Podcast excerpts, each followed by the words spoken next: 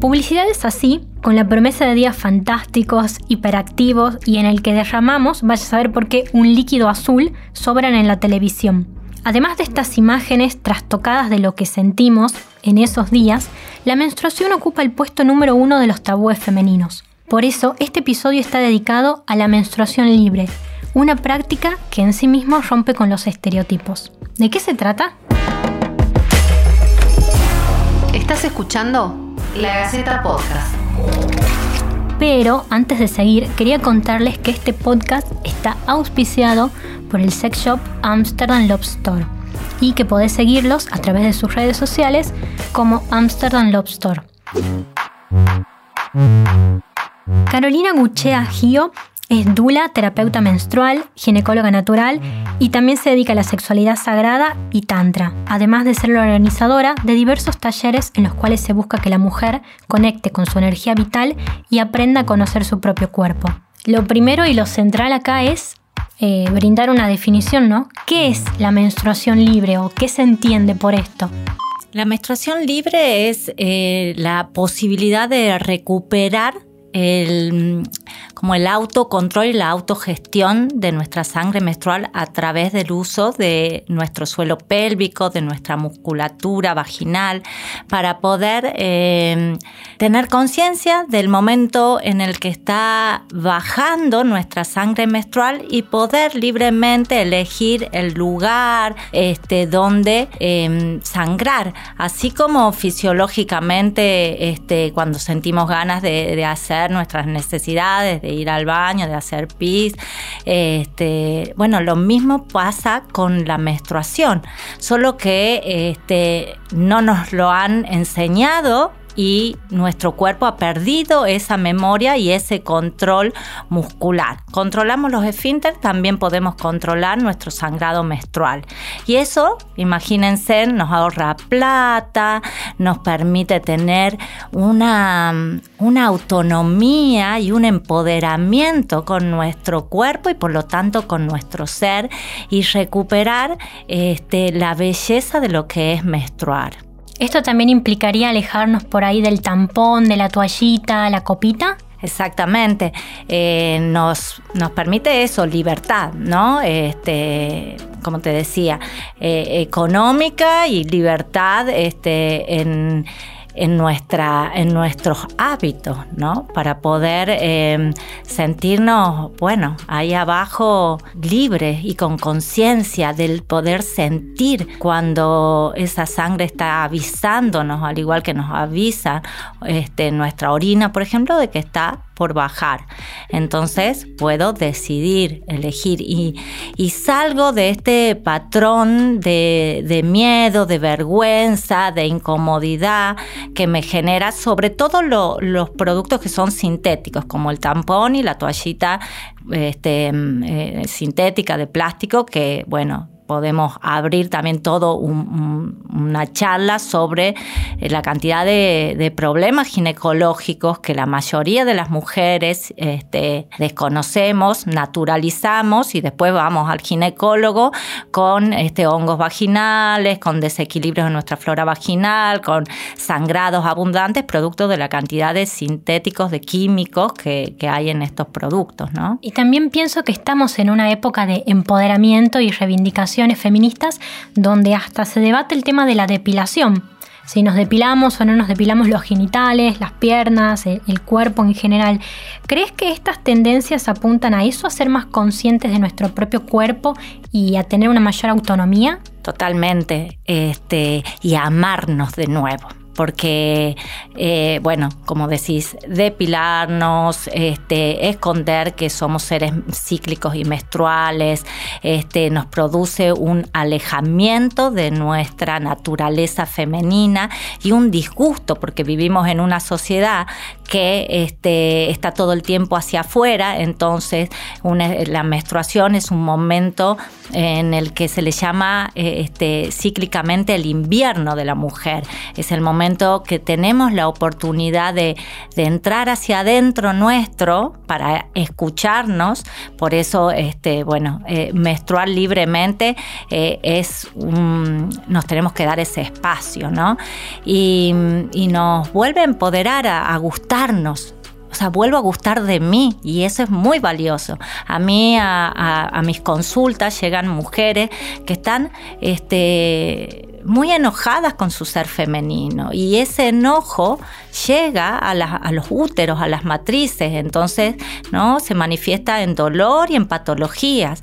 Imagínense si volvemos a estar cómodas con lo que somos y a descubrir que dentro de la menstruación hay un ciclo y en ese ciclo hay diferentes estadios que tienen potencialidades, que si las empezamos a recuperar, empezamos a recuperar un estado de libertad, autonomía, plenitud, gozo y salud. Y también pienso en esto que siempre se mantuvo la menstruación con cierto secretismo. Incluso hay países subdesarrollados donde las mujeres viven en, en lugares con cuestiones paupérrimas de limpieza, de higiene y, se encontraron un montón de enfermedades. El cuidado de la salud y la gestión menstrual es muy importante en esto. Claro, que la gestión menstrual también vuelva a ser un, salud pública, ¿no? Sería valiosísimo, pero no solamente la gestión menstrual de que, este, de que el Estado provea, ¿no? Este, eh, toallitas, tampones, sino que provea información, ¿no? que sobre esto que estamos hablando, que podamos llegar a, mujeres de bajos recursos para poder compartirle de que pueden volver a, recuperar sus ciclos y su menstruación de un lugar, desde lugares mucho más simples, más económicos, eh, más este, limpios, higiénicos también, porque todo esto que estamos hablando de la menstruación libre lo que lleva es a una reducción del sangrado menstrual. Mira qué loco. Yo ah, este, cuando empiezo a darle espacio a mi sangre, se empieza a reducir la cantidad por lo tanto, este, dejo de tener estos problemas ¿no? que, de, tanto flujo de, que, va generando este, incomodidad, eh, eh, muchos desechos, ¿no? porque la mujer se cambia tampones y toallitas en gran cantidad, que es lo que lleva después a, a esta falta de higiene, a que esté bueno, el planeta también contaminado con todos los plásticos, etcétera no es como si la mente de repente fuera como un botoncito, ¿no? Y nos miráramos hacia abajo y dijéramos, bueno, basta o, acá no. ¿Cómo se consigue? ¿Cómo se logra poder tener esta autonomía del sangrado? Eh, bueno, hay desde ejercicios, ¿sí? Ejercicios eh, de suelo pélvico, hay, mm, trabajas mucho con eh, volver eh, a, meditar sobre nuestro útero. Meditar significa este, estar presente en mi cuerpo. Esto se consigue con esto mismo que estamos haciendo, ampliando la información para que la mujer vuelva a interesarse sobre los recursos naturales que tiene nuestro cuerpo físico. Nuestro cuerpo es una gran tecnología. Nuestra menstruación es este, una herramienta del cuerpo para autolimpiarse. Entonces, darle, darme ese tiempo este, trabajando mi musculatura, trabajando mi autopercepción, trabajando este, la concentración en mi matriz, vuelvo a, a aprender dónde están estos botones que acabas de decir. Me imagino que también la respiración y esto de, la relajación también ayuda, ¿no? Tener este, un, útero relajado, ¿no? Es poder eh, estar presente y sentirlo. Respirar es muy importante, como acabas de nombrar, porque en la respiración yo logro llevar la mente hacia adentro del cuerpo. Sí. Bien, y en este paso a paso, si alguna mujer quiere intentarlo, ¿qué les recomendarías? Porque creo que con esto de, la salida laboral, de tener que estar de acá para allá, es un poquito más difícil por los hábitos que tenemos. Bueno, primero les recomiendo leer, informarse, ¿no? Cuando yo me empiezo a informar, en mi mente empieza a abrirse el interés para hacer un cambio de hábito.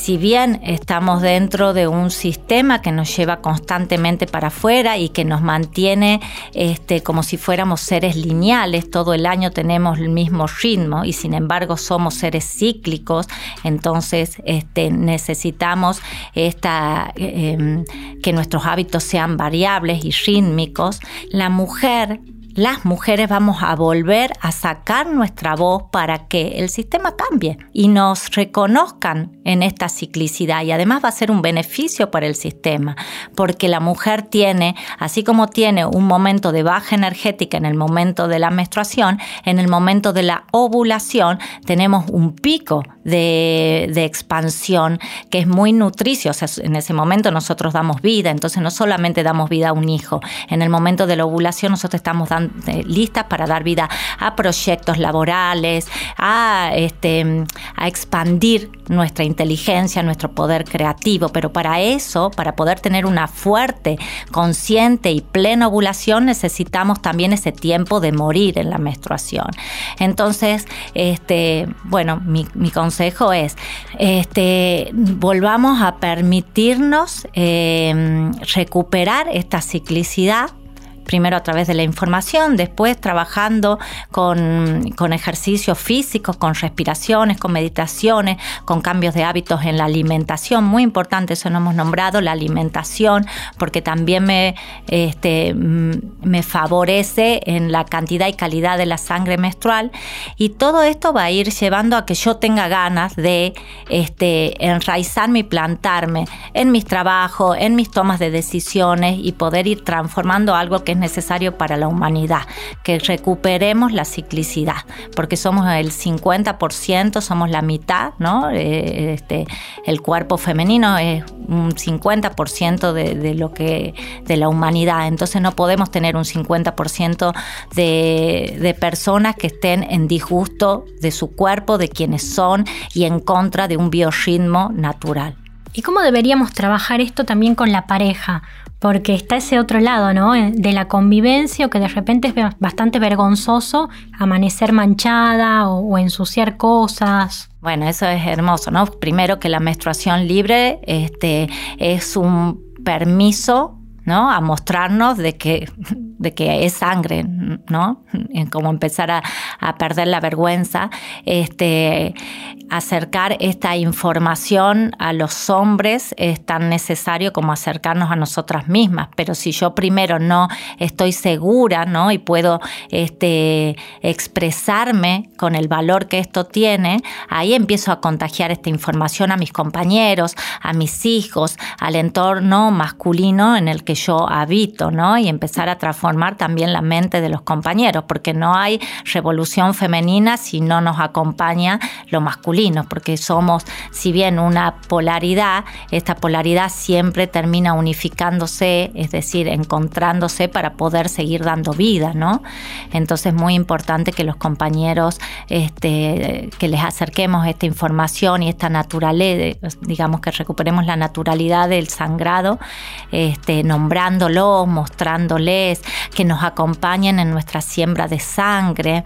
¿no? La menstruación libre también nos da la posibilidad de llevar esa sangrecita a la madre tierra para que este, brote de ahí ¿no? Porque la sangre menstrual es una sangre eh, donde potencialmente yo sembré la vida de ese mes ya sea que eh, se haya fecundado o no, ya hay una intención, ¿no? Es un tejido muy nutricio que vuelve a la tierra intencionando esto que quiero que crezca y se desarrolle. Entonces es valioso que los compañeros vuelvan ahí a conocer. ¿Sabías que en la antigüedad los pueblos este, acompañaban a las mujeres? Este, ciclábamos en, comunidad, digamos, había un ritmo menstrual y estaban las carpas rojas donde las mujeres cada vez que menstruaban eh, entraban dentro de la tienda roja y todos los hombres y niños, niñas de la tribu quedaban a cargo de, este, de, las responsabilidades, dándole este derecho y este espacio a la mujer para que vaya a sangrar, porque cuando sangramos la mujer entra en un estado de conciencia alterada, es decir, donde podemos bajar información ¿sí? sobre este, mm, eh, información sobre eh, acontecimientos futuros de alguna manera, porque el momento de la menstruación es el momento donde este, vamos a nuestra raíz, a nuestro origen. Es un momento muy de mucha sabiduría Los pueblos, las, antiguas tribus matrísticas conocían esto y los hombres se ponían al servicio de ese momento del cuerpo femenino. La mujer salía renovada y con noticias para ese pueblo, ¿no? Y retomando el presente y, el ahora tucumano, ¿son muchas las pacientes que tenés que quieren intentar esto o alguna práctica alternativa y más naturista? Yo vine a Tucumán hace cinco años atrás. En estos cinco años ha crecido muchísimo este, el interés de las mujeres y también de los hombres. Trabajo con parejas, no exactamente en el tema de la, ciclicidad o la menstruación, sí de la sexualidad, pero siempre que hablamos de sexualidad en algún momento con la pareja hablamos de la ciclicidad, ¿no? Entonces, bueno, eh, sí, la respuesta es que está creciendo, eh, pero bueno, eh, sigue siendo necesario que nos contagiemos, que viralicemos toda esta información porque todavía es un porcentaje muy pequeño para la cantidad de tucumanos que somos y tucumanas. Y en cuanto a la vida íntima de la pareja, ¿cómo es que cambian nuestras ganas de tener sexo y de relacionarnos con ese otro a partir de los ciclos que tenemos? Eh, se vuelve expansiva, se vuelve mucho más gozosa la sexualidad, porque en nuestra ciclicidad está... Em, eh, el bienestar. Si yo no soy cíclica, si yo reniego de mi menstruación, este, empiezo a contraer mi vientre de manera inconsciente, porque mi inconsciente me está diciendo de que no está bueno ser mujer, por lo tanto hay una tensión en lo que es suelo pélvico, cuello uterino, contracción en el abdomen, que puede generar desde este, relaciones eh, sexuales dolorosas hasta disfunciones, ¿no? Sea, si yo tengo, eh, hay muchas mujeres que tienen desequilibrios en la flora vaginal y eso está vinculado en, el uso o mal uso ¿no? de la higiene menstrual. Cuando, entonces, imagínense, si a mí me pica, me arde, este, me incomoda toda la zona genital y es muy difícil que yo pueda este, entregarme abierta y relajadamente a un encuentro sexual. Entonces empezar a tener amor por mi ciclicidad, que el compañero respete también y conozca eso, empieza a surgir encuentros sexuales de mucha, mucha plenitud y de mucho placer. Sí, cambia un montón. Y no quiero dejar pasar esto de que el sexo mientras se menstrua también tiene muchos mitos. ¿Qué opinas al respecto? ¿Se puede, no se puede, duele, no duele? Ay, hay, hay muchos, hay este, opiniones muy diferentes, ¿no? Desde el Tantra, ¿sí? que es con lo que yo trabajo, em, Tantra es conciencia. En el momento que la mujer está menstruando, la mujer está limpiándose entonces, cuando yo estoy limpiando una habitación y bueno, no dejo que nadie entre, espera un ratito, le digo, hasta que se seque el piso, ¿no? Entonces, energéticamente, el momento del sangrado menstrual es un momento de limpieza e introspección. Entonces, desde esa toma de conciencia y energética serían dos o tres días, ¿sí? Que no es para que no haya este, erotismo, sexualidad, encuentro, pero sí esta conciencia ¿no? de que la mujer está sacando. Sirven los encuentros sexuales, besos, caricias, sensorialidad, porque eso relaja el útero y va a permitir que esa sangrecita este, pueda salir este, con mucho más eh, fluidez. Em, pero la penetración sería como un acto opuesto a lo que está sucediendo desde la biología. La mujer quiere sacar y a través de la penetración, ¿no? Estamos eh, eh, bloqueando esa salida. Entonces, desde, eh, desde ahí es donde yo, bueno, acuerdo, ¿no? Con esta conciencia. Pero después también acuerdo que, que, que la pareja, ¿sí? Busque y, encuentre eh, su propia verdad eh, en esto. ¿Qué otras prácticas alternativas en relación a la mujer, el descubrimiento del cuerpo, se dan en Tucumán? Por ejemplo, vi que por ahí hay varias que se tienden a los vapores vaginales, algunos baños lunares para mover energías. ¿Qué puedes decirnos de esto? Bueno, hay un montón, hay un, universo para recuperar de prácticas este, yo le llamo devocionales hacia lo sagrado femenino, que es honrar la energía femenina, ¿sí? A través de círculos de mujeres, a través de celebrar, ¿no? Nuestro ciclo menstrual es igual al ciclo lunar, entonces hacer círculos para celebrar la luna llena es entrar en sincronía con un biorritmo mayor y, que esa y tomar esa energía lunar en nuestros úteros. Los vapores vaginales son excelentes para para la limpieza fisiológica de toda la zona urogenital, no solamente este, para la menstruación en sí, sino este, para eh, relajar la musculatura, para limpiar de parásitos, de bacterias, de hongos y da mucho placer porque ese vaporcito entra y relaja el cuello uterino, relaja útero.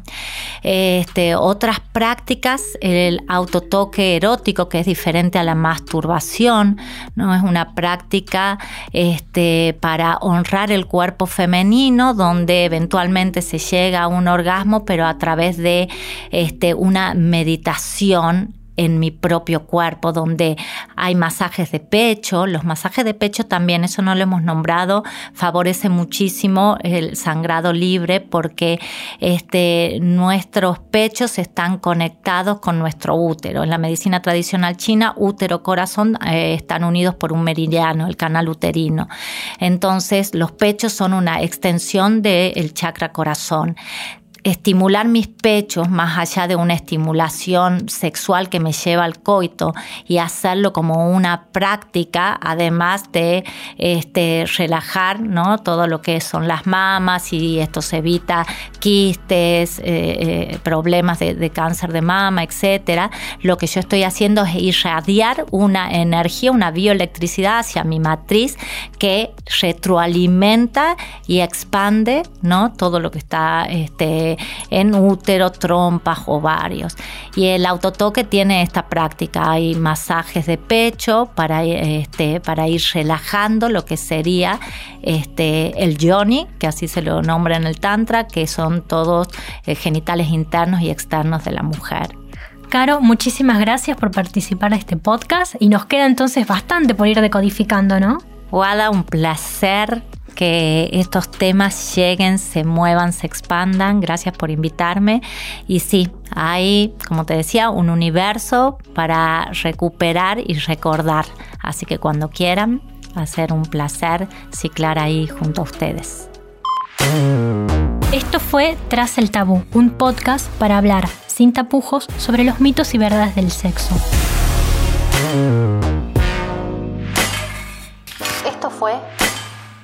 La Gaceta Podcast.